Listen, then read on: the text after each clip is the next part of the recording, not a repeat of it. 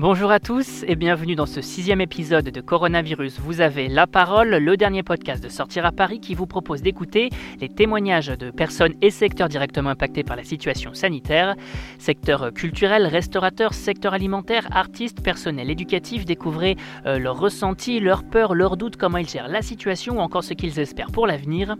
Et aujourd'hui, on fait un tour du côté des musées et galeries d'art, comment se préparent les musées à une réouverture prochaine et comment se préparent les galeries d'art pour le 11 mai. Comment ont-ils vécu cette crise Pour nous en parler, Nicolas Logero-Lasserre, bonjour. Vous êtes responsable du Centre d'art urbain Fluctuart et de la galerie artistique Réseau. Et euh, pour commencer, une question, est-ce que vous pouvez nous dire ce que vous avez ressenti quand le confinement a été mis en place concernant votre galerie d'art et Fluctuart? Mmh, c'est ça. Bon, euh, déjà, euh, si on se replonge un peu, ça ne fait que quelques mois, mais on a l'impression que c'était il y a une éternité. Euh, mais on a quand même senti un peu venir les choses. Hein. Vous vous rappelez, fin janvier, on était quand même euh, assez alerté sur ce qui se tramait en Chine, et puis c'est monté en puissance en, février. Donc j'étais quand même assez euh, informé. Je, suis abonné à plusieurs plateformes d'information en ligne, journaux en ligne, etc. Donc j'étais, je lisais pas mal et, j'étais assez informé. Donc je quand même, on, l'a quand même assez vu venir, quoi. On l'a quand même senti quand même un peu venir donc voilà, je voulais juste faire ce, préambule. Ensuite, une fois que le... Alors ensuite, il y a eu une séquence qui a précédé la semaine de, confinement. Et ça, je le revois, je, le vois, quoi. Je, la, revois cette semaine parce qu'on a vraiment senti, euh, on, a, vraiment senti la, pression monter. D'abord, euh, les, événements de plus de 2000 places euh, ont été annulés, les grands rassemblements.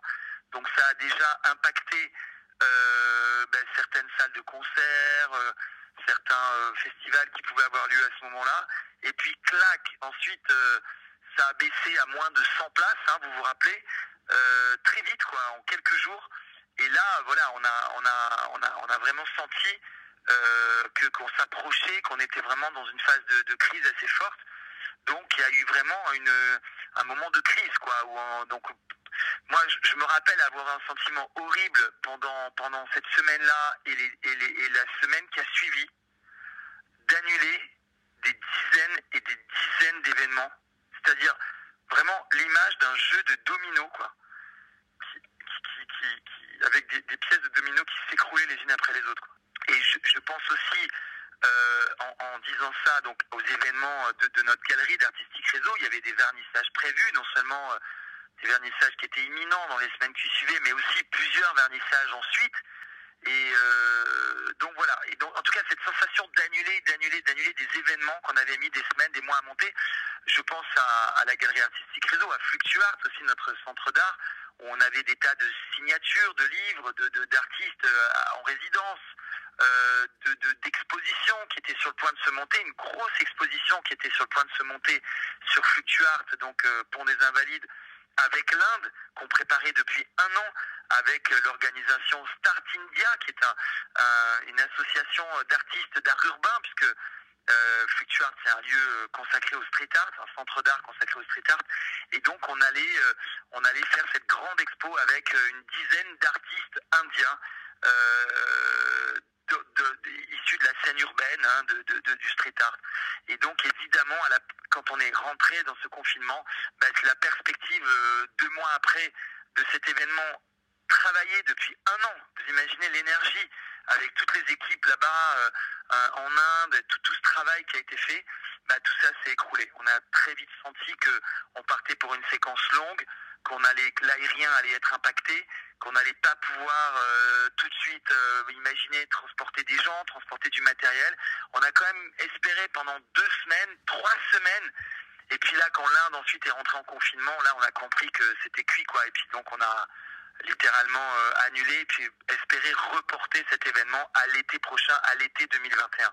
Puis un dernier mot par rapport à ma casquette directeur de l'ICAR. Je dirige l'ICAR, qui est une école d'ingénierie culturelle de management de la culture. Donc j'ai 700 euh, étudiants euh, à Paris, à Bordeaux, à Lyon. Et pour mes étudiants parisiens, on est rue Pierre Charon. Là, on parle de plusieurs dizaines d'événements, puisqu'ils montaient des événements pour pouvoir valider leur, leur année, donc des événements réels, des événements physiques. Et donc, voilà, une, une foultitude d'événements qui se sont annulés, une vente aux enchères caritatives au profit du musée en herbe. Chaque année, nous levons 80 000 euros. Les étudiants montent une vente caritative, collectent des œuvres. Ces œuvres sont vendues grâce à Arcurial au profit du musée en herbe, qui est ce musée pour les enfants à Paris dans le premier. Et puis cette année, bah, la vente a dû être annulée reportée, on espère, en septembre. Un autre événement prévu au Bataclan. Euh, nos étudiants d'ingénierie culturelle avaient prévu un tremplin de musique au Bataclan. Eh bien, euh, rediffusé sur France Musique. Eh bien, l'événement, euh, alors celui-là euh, a, pu être maintenu in extremis puisque la jauge du Bataclan était un peu en dessous des 1000 places. Donc, on était encore dans cette séquence des plus de 1000 places interdites. On était dans la dernière semaine avant le confinement. Mais en revanche, on n'a pas pu avoir de, de, public. Il y avait un droit de réserve euh, du personnel de France Musique. Et donc l'événement, le tremplin était maintenu, les artistes étaient sur scène, les étudiants étaient dans la salle, mais ils étaient une cinquantaine, il n'y avait pas de public. On était encore dans cet entre-deux. Et ensuite, des dizaines d'événements montés par nos étudiants de l'ICAR qui ont été annulés dans les semaines qui ont suivi. Voilà, enfin, y a, y c'est un peu un jeu de massacre, quoi, qui, c'est, pas trouver euh, un autre mot, euh, un jeu de massacre qui s'est opéré. Et pour nous, pour nos métiers, pour nos métiers où notre travail, c'est de, c'est de monter des événements, c'est de réunir les gens, c'est de, de, de, mettre en avant des artistes, c'est de, créer des événements de, de rassemblement, de fêtes, de liens euh, sociaux en fait. Eh bien, euh, c'est terrible de vivre, de vivre ces séquences de, voilà, d'annulation. Comment voyez-vous l'avenir après le déconfinement? Euh, ben, On est plutôt dans l'espérance. Nos lieux n'ont pas réouvert. Les théâtres sont fermés, les cinémas sont fermés, les galeries sont fermées. Alors, on a, cette espérance de, du 11 mai avec quelques galeries. Le Premier ministre a annoncé aussi la réouverture de petits musées, hein, de petites jauges. Donc ça concerne un tout petit bout de notre milieu. Mais, allez, j'ai envie de vous dire, on voit euh, la lumière au bout du tunnel. Et euh, on a l'espoir de, de la deuxième phase, celle de l'après euh, 2 juin, hein, puisque là on a on a bien compris la séquence jusqu'au 2 juin, mais on a donc l'espérance de, des annonces de, fin mai euh, qu'on attend dans un mois euh, et qui vont annoncer le séquençage de réouverture des lieux culturels euh, avec donc, donc un calendrier en fonction, j'imagine, des jauges et puis aussi des contraintes qui vont être annoncées, des contraintes de jauge, des contraintes de distanciation sociale. On est tous en train de réinventer nos métiers. Euh, et voilà, donc on est, mais on est déjà dans l'après et, on est déjà dans l'organisation de la, de la suite. Pour certains, euh, ce sera dur, les modèles économiques ont pris cher. La plupart de nos lieux culturels vont, auront été fermés six mois entre mars et août. Je pense au Grand Théâtre. Euh, les théâtres l'été sont traditionnellement fermés. Donc même si le gouvernement permet de les rouvrir en juillet ou en août, vous ne verrez pas un théâtre ouvrir en juillet en août. Ils sont fermés traditionnellement. Euh, donc euh, pour les théâtres, ce sera six mois de fermeture. C'est assez, euh, assez, assez fantastique d'imaginer ça, de comment survivre à ça. Les aides de l'État, et en particulier le chômage technique, est venu au secours de la plupart des structures.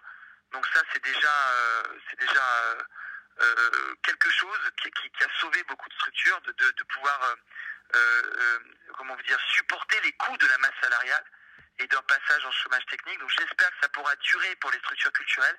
Maintenant, quid des, des loyers? Tous ces lieux, comme Fluctuart, comme la Galerie Artistique Réseau et, tous les lieux culturels, ben, on, est, on a tous encore la charge de ces loyers, la charge de ce qu'on appelle le foncier.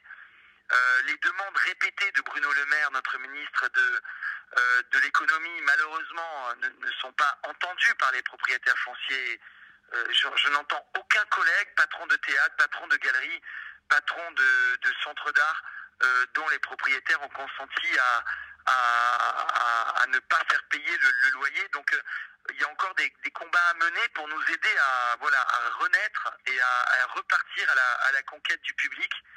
Voilà, donc il y a encore beaucoup de, combats. Et puis, je l'espère, l'espérance d'un plan de soutien massif pour la culture euh, comme c'est le cas en Allemagne. Hein, L'Allemagne a pu mettre en œuvre un plan de 50 milliards. C'est absolument considérable pour son secteur culturel. Aujourd'hui en France, voilà, on en est très loin.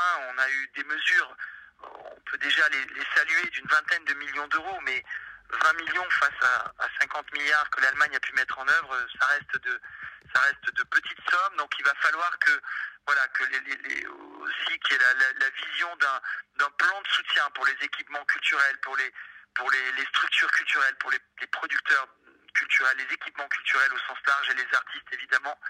Mais en tout cas, voilà, on sera au rendez-vous, on va redresser nos manches, on est prêt à repartir à la conquête, à rien lâcher. On ne lâchera rien et on sera là pour euh, refaire de nos lieux des lieux conviviaux et, repartir dans de l'espérance de la convivialité. Je voulais savoir si vous aviez un avis sur les annonces d'Edouard Philippe quant à la réouverture des petits musées. Est-ce que vous, par exemple, le Fluctuart, vous le considérez comme un petit musée? Hmm. Alors, ça, ça a déjà été un petit tollé il y a huit jours avec la déclaration de notre ministre de la Culture, Franck Riester, qui avait déclaré possible la tenue de petits festivals. Ça avait euh, agacé un certain nombre de syndicats, je pense au Prodis par exemple, ou euh, ça. Moi, je pense que, écoutez, euh, moi, je trouve ces annonces plutôt positives. Pourquoi mettre tout le monde dans le même panier? Ce n'est pas le cas. On comprend tous très bien qu'on ne peut pas faire un grand festival à 10, 20 et 30 000 personnes, mais un petit festival. Imaginez un village comme j'en connais un, moi, qui s'appelle Lacoste, dans le Luberon, qui est un sublime petit village, dans lequel il y a une fête votive qui va réunir peut-être 50 à 100 villageois. Ben, il pourrait maintenir avec la, la, distanciation, avec les, avec les 1 mètre de distanciation. C'est envisageable. Pourquoi les priver, eux, ce petit village du fin fond du, du, du, du Vaucluse dans Luberon, euh, pour des questions d'équité? Non, je trouve que... Donc moi, j'ai accueilli ces mesures très favorablement.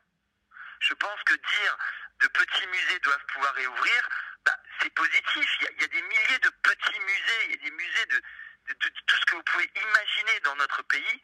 Et c'est formidable, c'est notre diversité, y compris dans des territoires comme le Cantal, la Lozère, l'Occitanie, qui sont des territoires très peu touchés.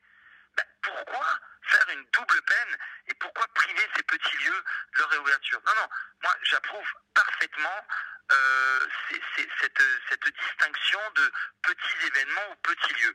Malheureusement, Fluctuart, vous m'y interrogez, n'est pas concerné. Fluctuart n'est pas un petit musée, c'est un ERP avec une capacité de 500 personnes. Donc malheureusement, euh, on n'est pas euh, considéré comme un petit musée.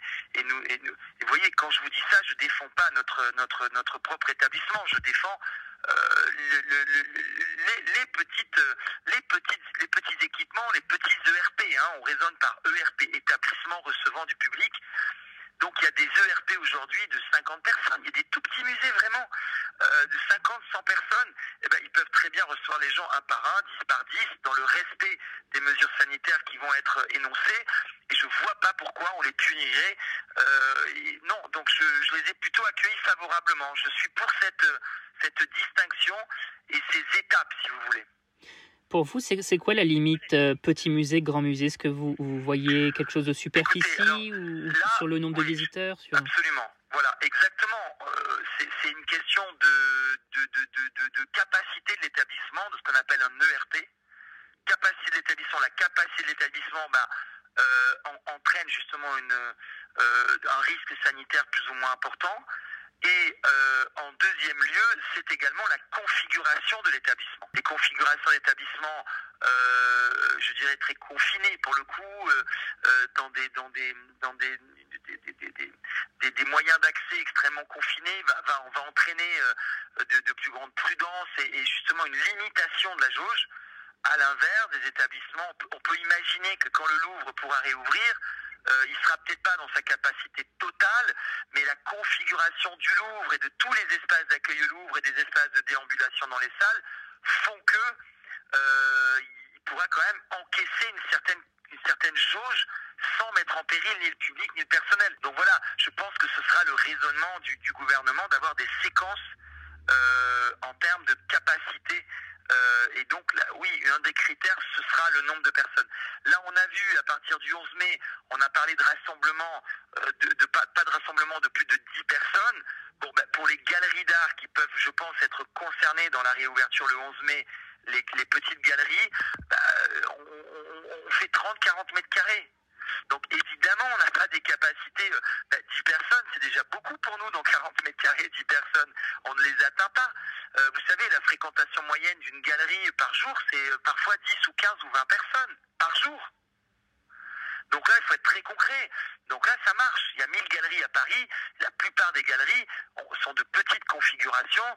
Et, avoir un papier de 10 personnes, ben, ça paraît... ça paraît tout à fait réaliste pour un grand nombre de galeries. Voilà, donc je pense que ce séquençage, il est, il est, positif. On ne peut pas mettre tout le monde dans le même panier. On ne peut pas mettre euh, la petite galerie dans le même panier euh, que Fluctuart et Fluctuart dans le même panier que le Louvre. Voilà. Donc ces séquençages me paraissent euh, assez, assez logiques. Pour rester sur les galeries, est-ce que vous avez d'ores et déjà des pistes pour mettre en place les mesures sanitaires qui seront obligatoires à partir du 11 mai? Oui, bien sûr. Alors, pour parler de nous en particulier, avec beaucoup de franchise, je dois vous dire que nous n'avons pas pris l'option euh, de, de, réouvrir euh, mi-mai, donc le 11 mai, pour une simple et bonne raison, c'est que ce qui fait vivre beaucoup une galerie, c'est quand même ces séquences de vernissage dans lesquelles là on peut brasser pour le coup, même en étant une petite galerie, plusieurs centaines de personnes hein, dans notre petite galerie qui fait euh, précisément 60 mètres carrés environ les soirs de vernissage entre 18h et 22h il est fréquent que nous ayons plusieurs centaines de personnes, 300, 400 personnes en turnover, évidemment, hein, pas en même temps dans 60 mètres carrés, mais des gens passent, restent un quart d'heure, une demi-heure, repartent. Enfin, vous connaissez le schéma de, ce qu'est un vernissage.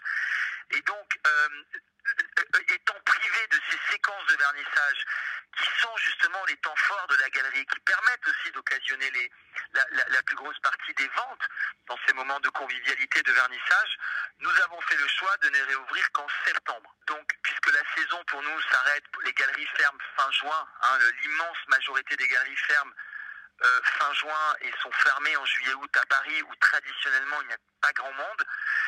Donc, si vous voulez, nous, on aurait pu euh, sauver une exposition, mais dans l'impossibilité de faire un vernissage, dans l'impossibilité de, gérer correctement, si vous voulez, euh, sereinement la venue de public, on préfère réouvrir en septembre. Mais pas mal de galeries vont réouvrir mi-mai. Euh, mais sans faire de vernissage et en accueillant euh, un par un, si vous voulez, les, les, visiteurs. Donc les mesures sanitaires dans une galerie sont strictement les mêmes que celles des boutiques qui se mettent en œuvre en ce moment dont on entend parler, c'est-à-dire euh, bah, évidemment le fait d'avoir des masques pour les visiteurs, le fait d'avoir des masques pour les équipes. Bon voilà, on n'aurait pas dérogé aux règles tout à fait lambda de, des millions de, de commerces qui vont réouvrir à partir du 11 mai. Quel est votre regard sur cette crise sanitaire et sur la situation plus généralement en France? Bah, Écoutez, euh, moi, ma, première réaction quand vous me posez cette question dans, de, de, bien sanitaire, c'est d'abord un grand, euh, un grand, une grande tristesse, un grand désarroi, euh, une réflexion sur le fait que nous, sommes peu de choses, si vous voulez. Hein. Nous, nous, pensons parfois très fort et invincibles.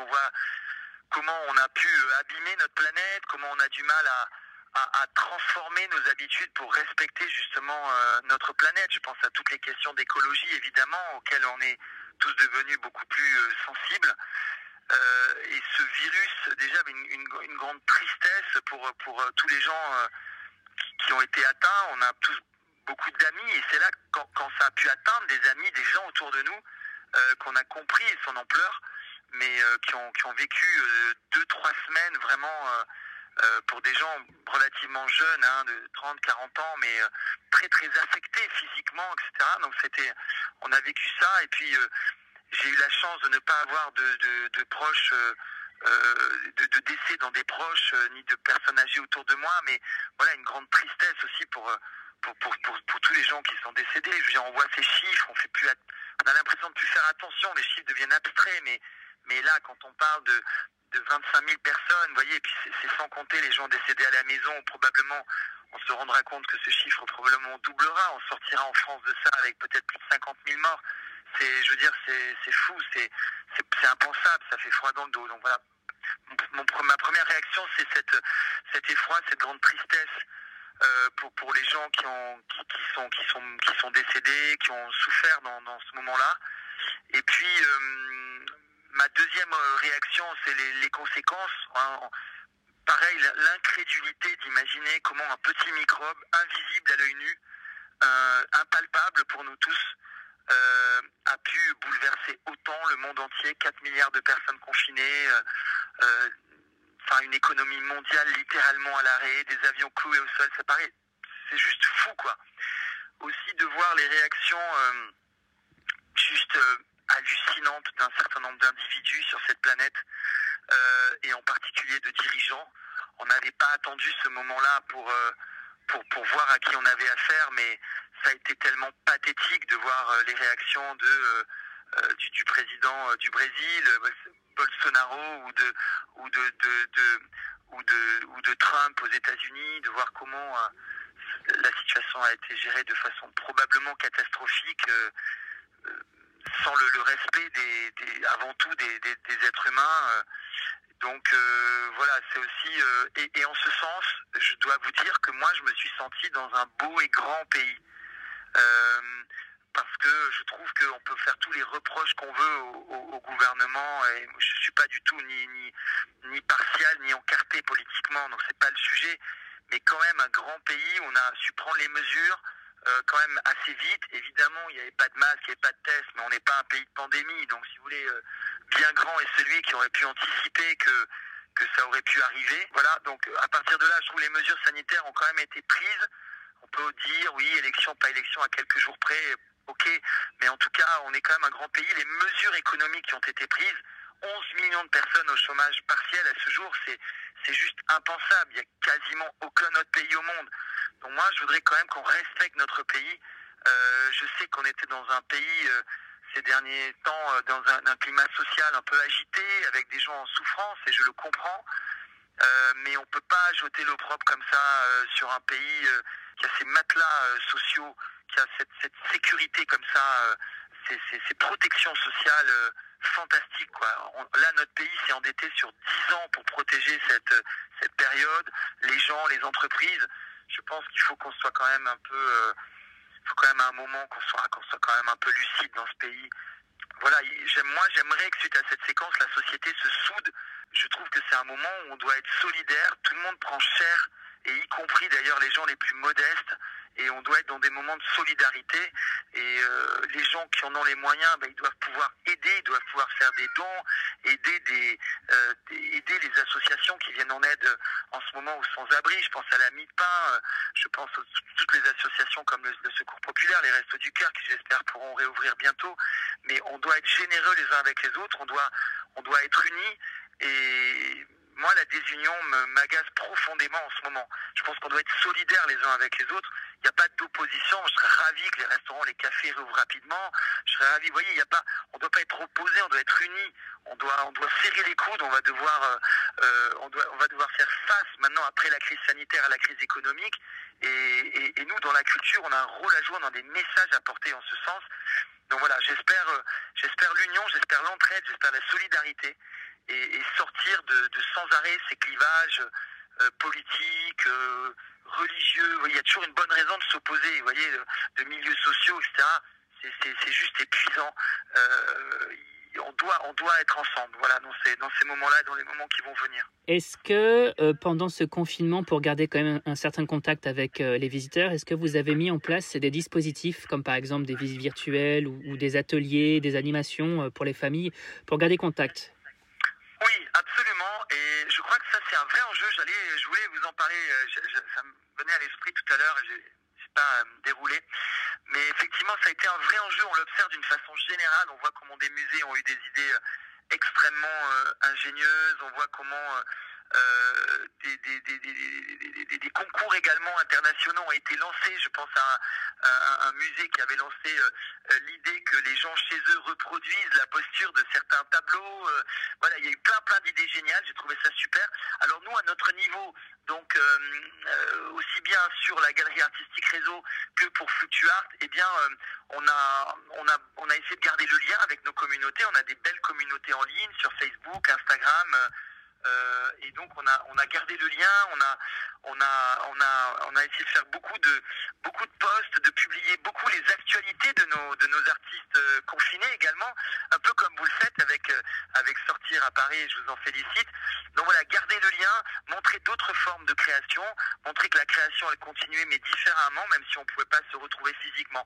Sur Fluctuart en particulier, nous avions la chance euh, ces derniers mois d'avoir une exposition euh, autour de Léonard de Vinci qui s'appelle Veni Vidi Vinci et, et dont le commissaire d'expo est Cyril Gouillette qui est un historien de l'art qui travaille au Louvre depuis, depuis longtemps. Et donc Cyril Gouillette, notre commissaire d'expo pour l'expo Vinci euh, sur Fluctuart, qui était un peu l'expo, si vous voulez, le pendant de l'expo du Louvre, eh bien, chaque jour a, réalisé euh, le regard croisé entre une œuvre sur Fluctuart et une œuvre du Louvre, donc une Joconde réalisée sur Fluctuart par l'artiste Zeus en regard euh, de la Joconde du Louvre par Léonard de Vinci, par exemple. Et il a, il a écumé comme ça l'ensemble des, œuvres, comme évidemment la scène de, de Vinci qui a été revue euh, euh, par l'artiste américain Loganix. Voilà, donc on a, on a, j'encourage les gens que ça intéresse à aller jeter un œil sur l'Instagram de, de Fluctuart, tout simplement, Fluctuart, euh, et on verra ces séquences euh, qu'il a, que Cyril Gouillette a pu faire de chez lui, euh, des, des, des, vraies visites guidées, quoi, des vrais, des vrais, des vrais commentaires d'œuvres, en tout cas, des vrais regards croisés entre art ancien et art urbain. Donc voilà, quelques-unes des, des idées, quelques-unes des choses qu'on a pu mettre en œuvre pour garder le lien avec, euh, avec, avec les gens, avec notre communauté, avec les gens qui aiment nos lieux, qui nous fréquentent et, et, et leur dire qu'on avait hâte de les, de les retrouver bientôt. Et pour terminer, dernière question, euh, qu'est-ce que vous souhaitez dire euh, aux Français ou aux lecteurs euh, à l'étranger? Est-ce que vous avez une demande en particulier? Eh bien, écoutez, ce que, j'espère, c'est que la, crise sanitaire va, va, se, va, s'estomper, se, va se terminer. Ça, c'est le, le, premier vœu, évidemment, qu'on partage tous. Ce qui aura pour conséquence qu'on puisse à nouveau se retrouver dans nos lieux culturels. Je crois que ce seront les lieux euh, les lieux les plus chéris, les plus prisés dans l'après dans l'après crise. Euh, je pense que ce sont dans nos lieux, euh, dans nos théâtres, dans nos musées, dans nos galeries, dans nos salles de concert qu'on sera le plus heureux de se retrouver. Et, donc, ben, je, suis très pressé de, retrouver tous les gens qui nous lisent, tous vos lecteurs, dans, les, les, semaines, allez, les mois qui viennent, soyons réalistes, dans, dans, nos, dans, nos, lieux culturels. Très bien, merci beaucoup euh, Nicolas Logero-Lasserre. Euh, pour rappel, vous êtes responsable de Fluctuart et de la Exactement. galerie artistique réseau. Voilà, et, et, et, et de, je dirige l'ICAR, qui est Plus l'école d'ingénierie culturelle, et je salue mes, mes 700 étudiants qui sont souvent des fervents lecteurs de votre site, parce que vous le savez, les étudiants, gentil. ils sortent beaucoup. Et donc, euh, j'en profite de les, de les saluer à, à, travers vous, tous nos étudiants de l'ICAR. Voilà. Et on les salue. Merci beaucoup. Merci à vous, merci infiniment et bon courage à tous et à très bientôt. Quant à nous, on se retrouve très vite pour un nouvel épisode et on vous dit à très bientôt.